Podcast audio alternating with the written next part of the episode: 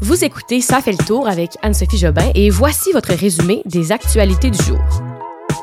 Le chaos du trafic du pont-tunnel ne s'est jamais manifesté.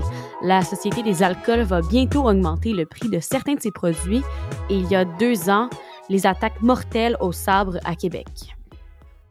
Allô tout le monde, joyeux Halloween, bon lundi d'Halloween.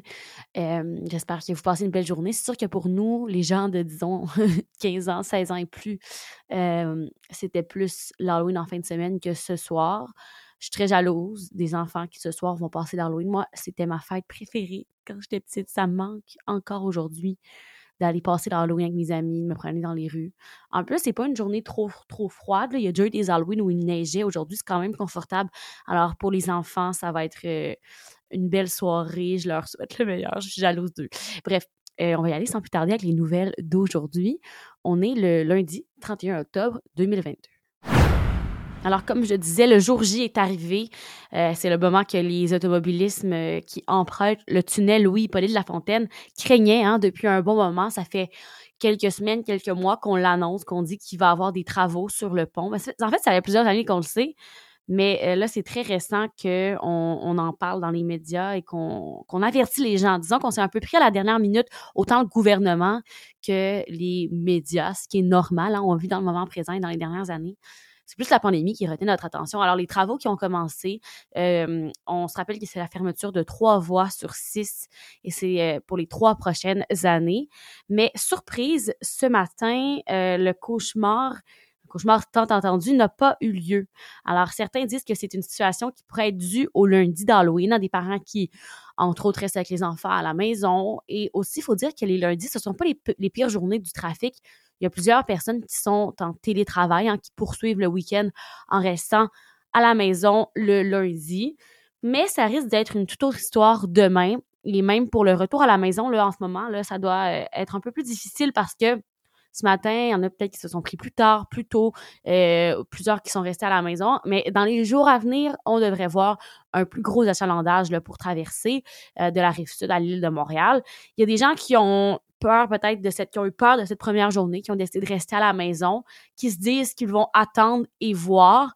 Et là, ils ont vu ça s'est bien passé ce matin, donc peut-être qu'ils vont euh, se rendre demain euh, au tunnel parce qu'ils vont dire bon, ça va mieux qu'on le pensait.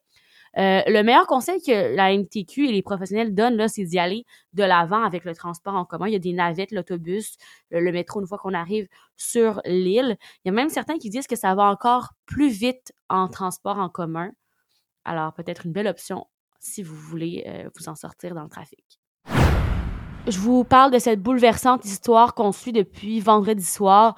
Un poupon d'un mois qui est disparu dans les rivières, euh, la rivière des Mille-Îles à Laval. Ce matin, les recherches ont repris et euh, il a finalement été retrouvé sans vie. C'est environ à 200 mètres des lieux de la tragédie qu'il a été retrouvé vers 10h30 ce matin.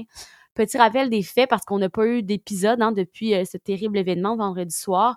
En fait, ce qui s'est passé, c'est qu'il y a une mère de 40 ans qui a plongé dans la rivière des Mille-Îles euh, à bord de son véhicule avec son bambin et sa fillette de 4 ans. La voiture s'est donc retrouvée là, submergée dans le cours d'eau. C'est devant le complexe LL Laval sur le lac. Euh, on ne connaît pas encore vraiment les circonstances de l'événement, mais il pourrait s'agir d'un geste volontaire. C'est pas confirmé, je le rappelle.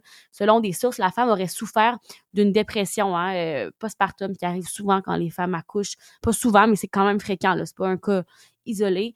Et euh, elle aurait tenté de s'enlever la vie avec les enfants, selon ces sources-là. Elle aurait donc quitté la maison dans la matinée de vendredi sans donner de nouvelles hein, à son conjoint qui aurait communiqué avec le 911 à peu près au même moment où la, la tragédie est survenue. Et euh, la veille, la mère l'aurait avisé qu'elle ne se sentait pas bien. Par contre, ces informations-là sont pas confirmées, donc histoire à suivre dans les prochains jours.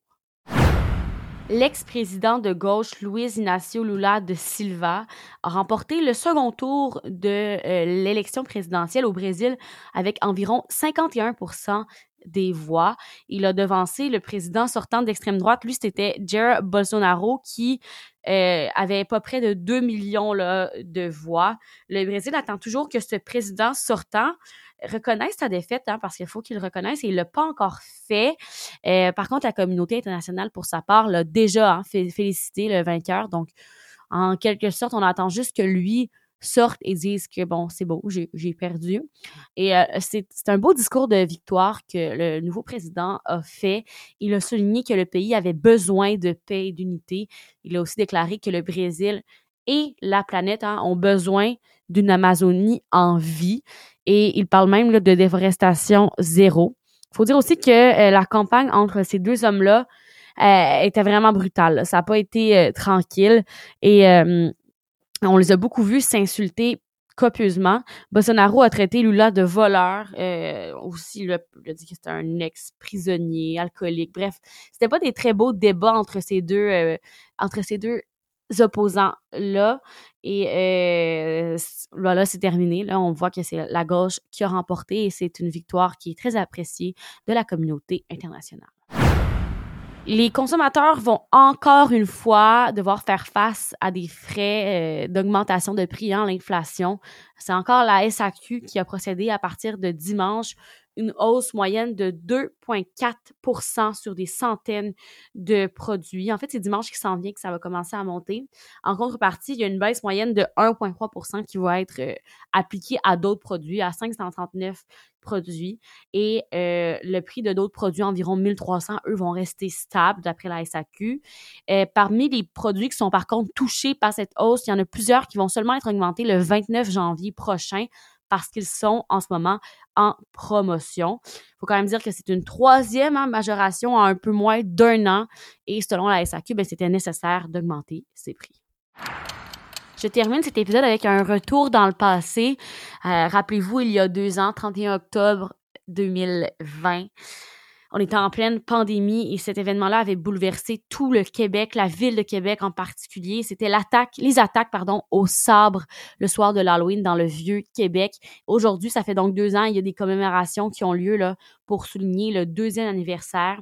Euh, il y avait Suzanne Clermont, rappelez-vous, et François Duchesne, les deux qui avaient, qui péri euh, suite à à ces attaques-là. Et leur mémoire est pour toujours gravée dans le cœur de la cité. C'est ce qui est écrit sur le mémorial inauguré à la place d'Armes dans le Vieux-Québec. Je vous rappelle que c'est un drame qui avait fait deux morts, donc comme je le disais, Suzanne Clermont et François Duchesne, ainsi que cinq blessés. Carl Giroir, lui, était âgé de 25 ans au moment de commettre ses crimes. Et là, il purge une peine de prison euh, à vie sans possibilité de libération avant 2045.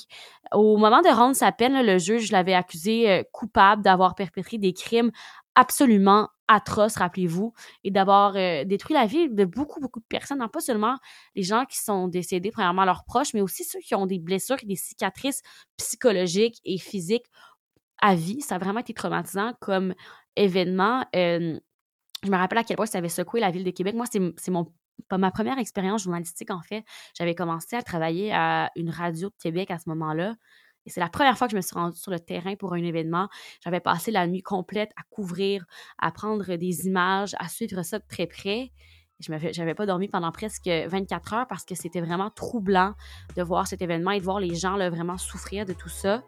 Alors euh, voilà, aujourd'hui, ça a fait deux ans. Et voilà, c'est tout pour aujourd'hui. Bonne soirée d'Halloween à tout le monde. Et nous, on se retrouve demain pour un prochain épisode de Ça fait le tour. Bonne soirée. Bye bye.